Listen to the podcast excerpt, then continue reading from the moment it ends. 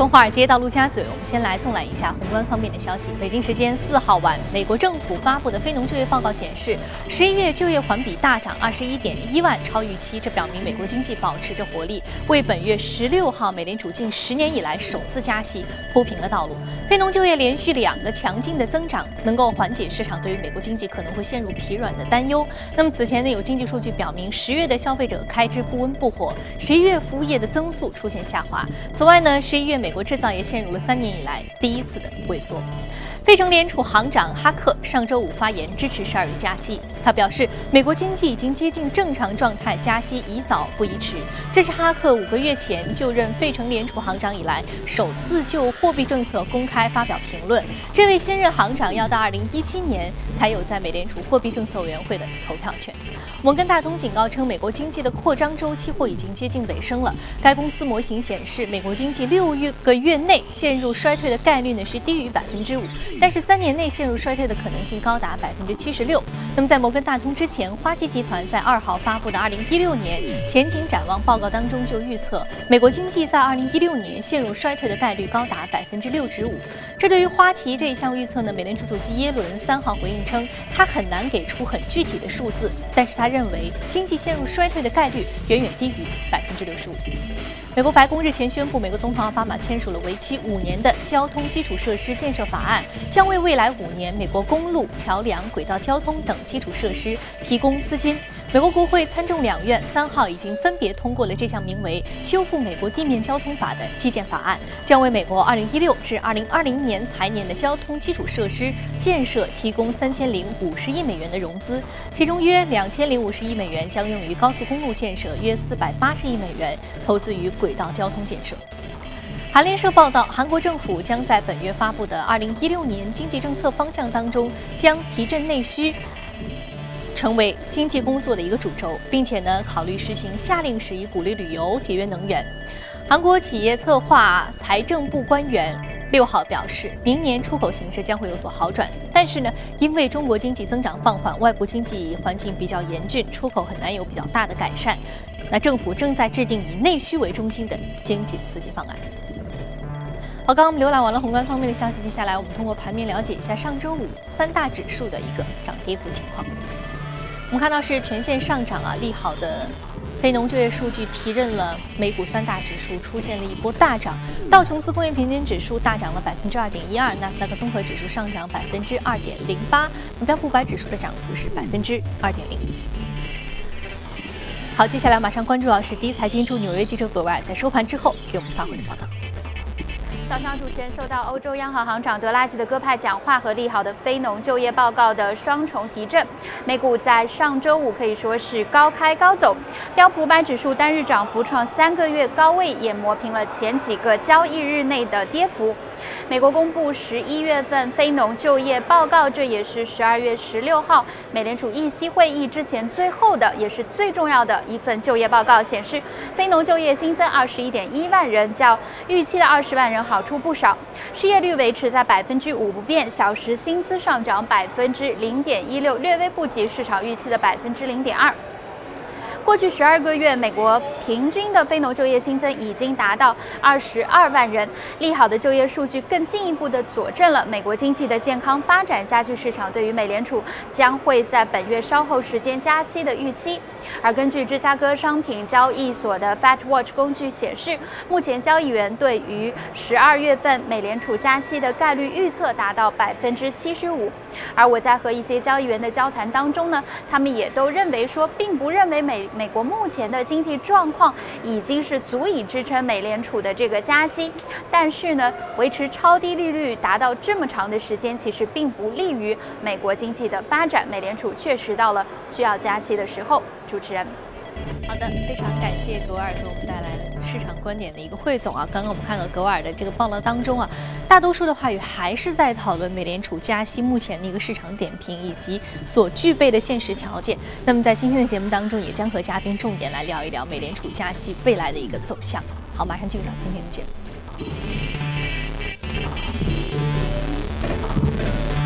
目。现场的嘉宾呢是来自于新电光的研究总监徐秋杰先生，徐老师早晨好。早上好。嗯，我们说美联储加息已经说了一年半了，但是现在好像加息已经是箭在弦上了，而且最新公布的非农就业数据已经超过之前他们预定的这个目标十万，而且是大幅好于预期。那么现在啊，看到十二月份的加息的脚步可能是越来越近了。那么现在市场上还是有两种声音，一是认为美联储加息的时点并不是特别的恰当，因为美国经济现在没有想象中那么好。但是另外一方面，我们看到刚刚格尔的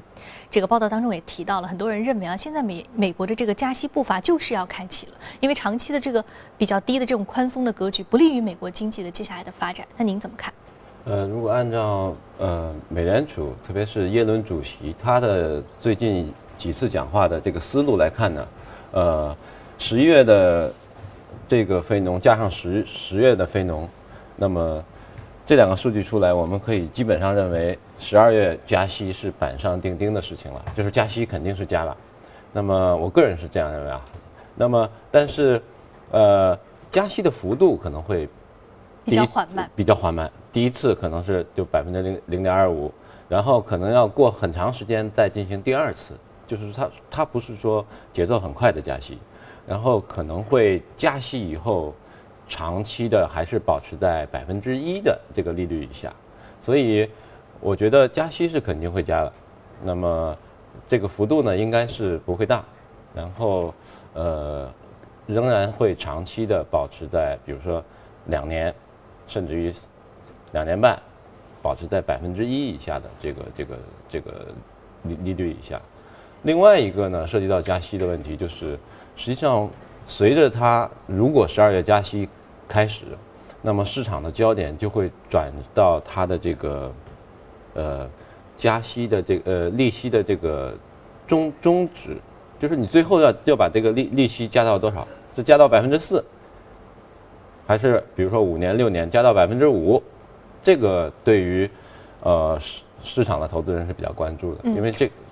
所以我们看到这个就是您刚刚所说，就这次加息板上钉钉，但是幅度不会大啊。那我们是不是可以理解为现在就是美国经济呢，其实也是喜忧参半的？那是不是它这个加息，因为美联储承诺了很久，所以它必须要兑现这个承诺？那兑现这个承诺的同时，又不能给市场太过于猛烈的这样的一种波动，所以说象征的意义更大呢？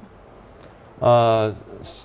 其实也不是，也呃，对，一个是有象征意义，另外呃，因为毕竟是长达这么多年的这个零利零利率啊，这么首首次加息，相当于一个货币政策的一个翻转了。嗯。那么，关键是它前面的预期已经，就这只靴子已经是悬了很长时间了，一年半了吧。所所以，呃，我我我我是觉得从上上周四有一个现象就是比较值得关注，就是当欧洲央行。宣布就是说不扩大宽松规模的时候，美元应声而落百分之二，就美元指数从一百多、一百一百，然后到了九十八，所以这个是很值得让人让人比较关注的一件事情，就是因为我们按照按照我们现在的逻辑来看呢，就是说。我们认为美元会比较强，对，因为它在收紧的过程当中，美元会持续往上走。对，加息以后会持续往上走。那么它站，它这次第二次站上了一百以后呢，它就应该是不大会再下来了，它可能会继续的往上往上走，是吧？快慢而已。但是它，但是它周四的时候一下子就跌跌下跌了百分之二，所以我们觉得可能美元未必如大家所想象的那样那么坚强，那么坚挺 啊，那么坚挺。嗯，所以。这个这个需要我们考虑一下，因为，呃，对欧洲央行不扩大宽松规模，实际上是给美联储加息创造条件，嗯，对吧？创造条件不让他们的货币的这个反差，货币政策的反差太过于大。对，就是你实际上更容易加息了。对，那更容易加息，那么实际上是更加的支撑美元走强，但是美元。却没有因此不但没有走强，反而是反反而是下来。所以我们应该比较，我觉得在一六年可能美元需要大家特别关注一下。您觉得关注是什么？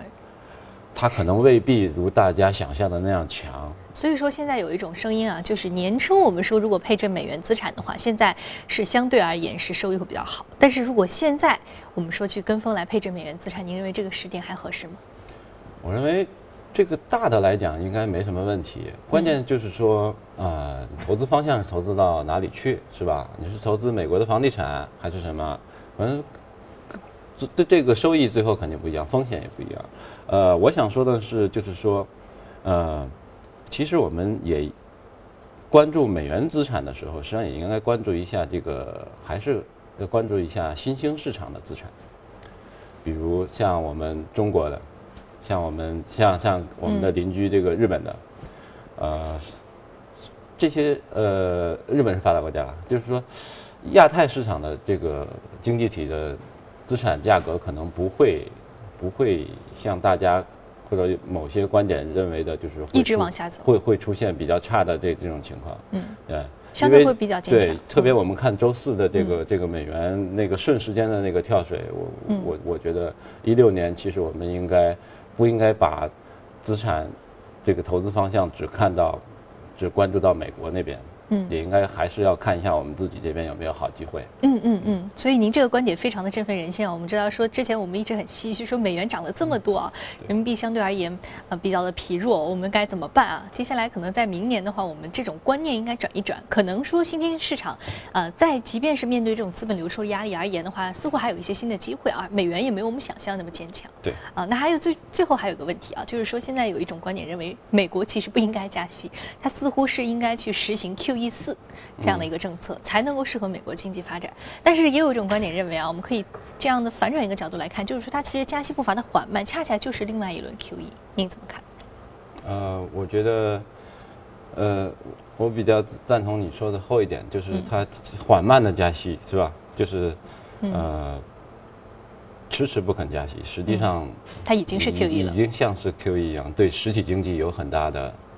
支撑，而且把美元走强，美元走强了，那么资本实际效果就是已经在大规模的回流美国了。这个跟它加息的效果是一样的。嗯啊，而且可能比真正的做 QE 那个对实体经济的效果可能来的更好。呃，我觉得这个它这个 QE 四的这个是否需要这个？那我觉得不太需要。那么是是目前对于美股。市场太悲观的人，他们觉得如果没有 QE 四，那么这个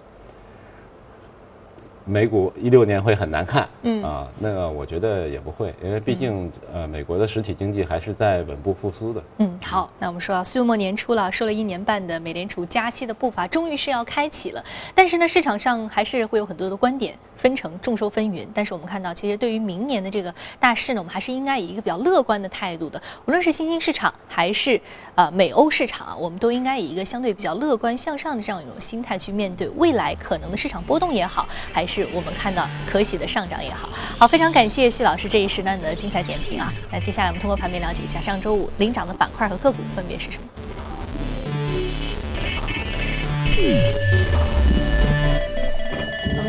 技术、零售、通讯设备、科学仪器和零售商店，来自于这些板块的相关个股是领涨的。那今天我们要说到的一只个股呢？Alta，U 呃 U L T A，Alta Salon，就美发厅，Cosmetic 化妆品，Fragrance，呃香水，啊，这个是大牛股，呃公司总部就在伊利诺伊的一个小镇上啊，这个有多牛呢？我记得它零九年的时候股价大概就四块五美元，它现在的收盘价大概在一百八十四，也就是说过去七年它的股价大概涨了百呃涨了四十二四十二倍左右。你如果零九年买的四块四拿到现在一百八十四，你赚四十倍有了。就这那么它呢就是说是一个嗯，它开连锁店。卖香水、化妆品，啊，提供美容美发服务，这个卖这个呃护肤、沐浴，啊，这个综合的这种，哎，就是跟美容有关的这些产品。嗯，我们以前呃，我我我记得前前几次节目我说过那个雅诗兰黛是吧？嗯嗯，其实这些都是大牛股，而且是非常好的公司。嗯，这个 Alta 也是，呃，在过去的每呃五年里边，它的这个。呃，净利润也好，这个营收也好，都是两位数的增长。这个对于目前你经营实体店来讲是非常难的一件事。而且特别它，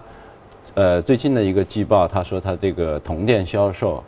比同同比增长是达到了百分之十二。这个如果你去看整个的美股零售板块是没有的，没有没有一家能够说我这个同店销售收入能够达到百分之十二这么多。那么，呃，它主要的一个护城河呀，就是说它的客户非常的忠诚，对他非常忠诚，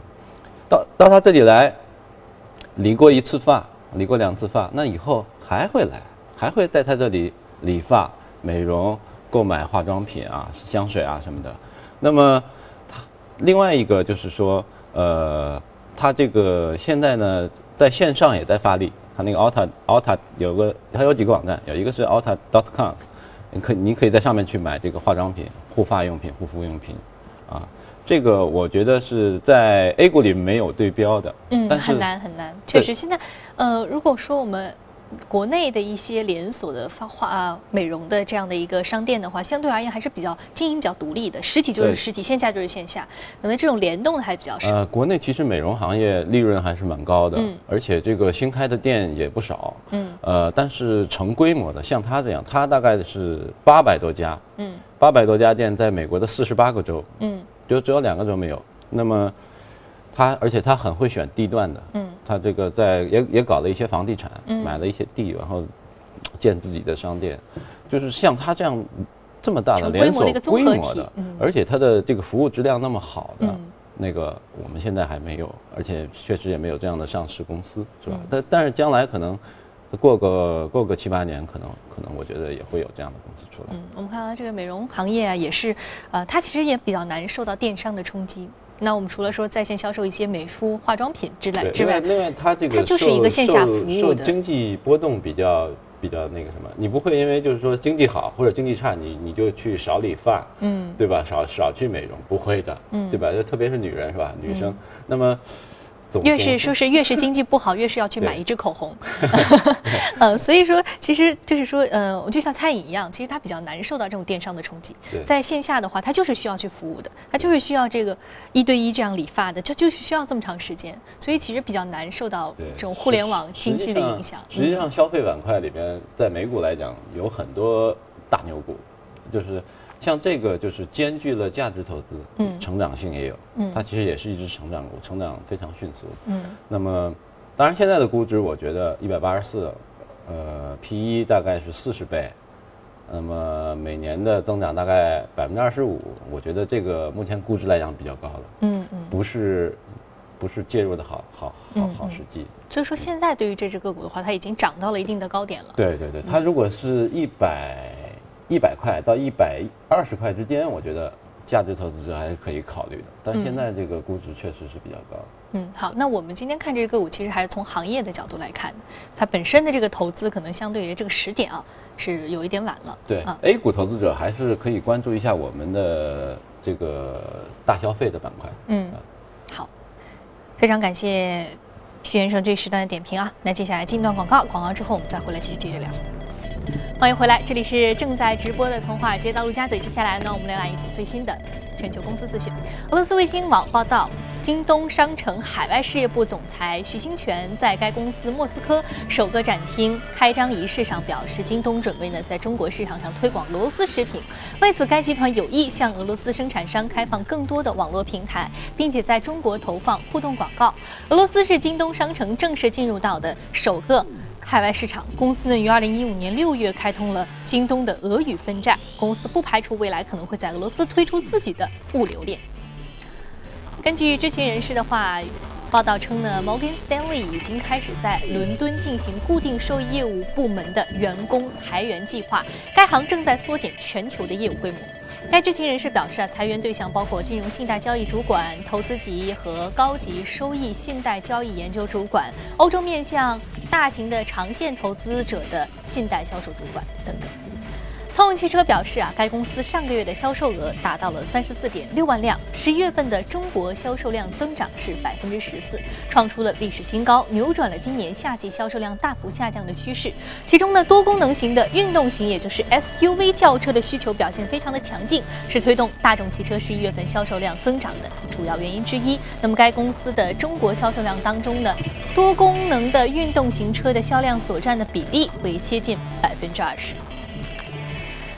Sony 宣布以1.55亿美元收购东芝图像传感器业务，以继续强化自身在该领域的领先优势。预计呢，此次收购将于2016年3月底之前完成。Sony 将获得东芝的加工厂、设备还有雇员，这些资产呢，未来将会成为其下属公司 Sony 半导体的一个接管公司，用来生产图像传感器。好，刚刚我们简单浏览一下全国全球的一个公司动态之后，我们再回到资本市场和嘉宾一起来聊聊值得关注的相关板块和个股分别是什么。盘面了解一下上周五相关个股的市场表现。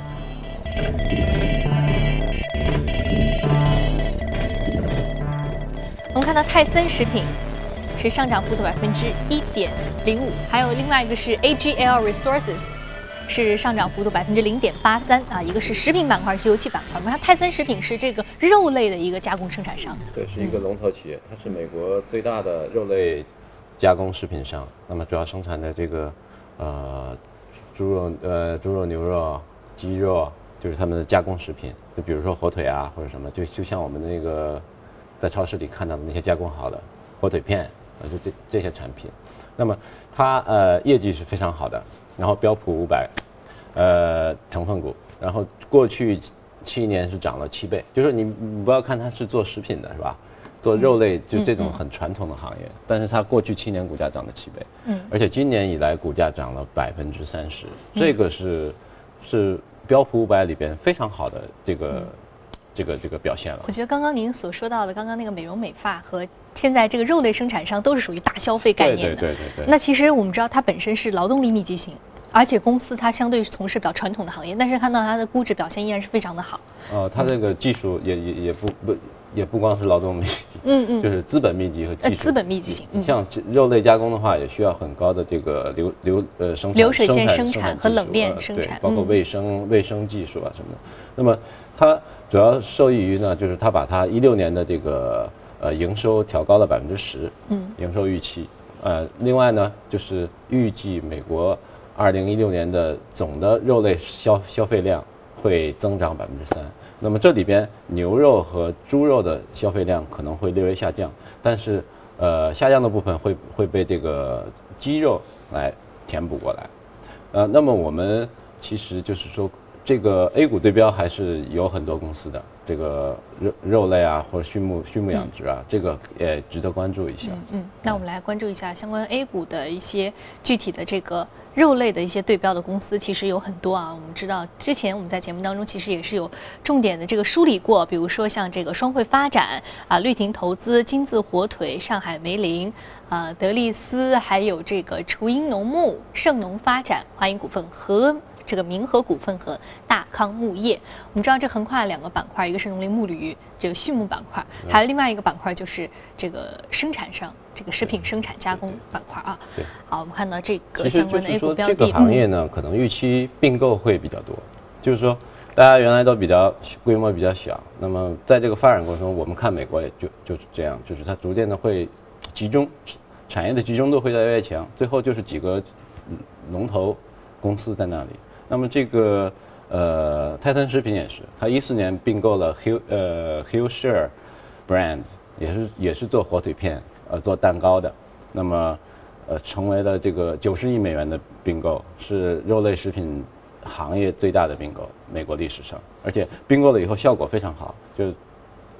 这个成本下降很多，所以这个对它业绩的提升，这是主要来源于这个。合并以后的协同效应，所以我们国内来讲，我觉得呃集中度也会越来越上升，所以可能有一些并购的机会啊。嗯，好，非常感谢徐老师啊，对于这个食品肉类加工企业的相关行业的一个点评。再来看到另外一只，就是这个有关于。啊，另外一只个股的相关的一个状态啊，AGL Resources 啊，这个个股呢是来自于这个板块的，呃，其实还是比较特别的一个板块啊，是来自于这个天然气板块的。我们知道，其实油气板块之前我们说的特别多哈，美国页岩油还有这个油气价格进一步承压啊，这只个股啊，今天主要的看点是什么？呃，它主要是就是说，呃，它就是说它的分红率非常高哈，你就在你如果投资美股的话，就是说在公用事业里面，它这个。呃，这些公司一般都是盈利比较稳定一点，哈，增长没有那么快，但是它每年利润的大部分呢，像这个公司呢，就是 AGL 资源，它把每年的百分之六十的税后利润，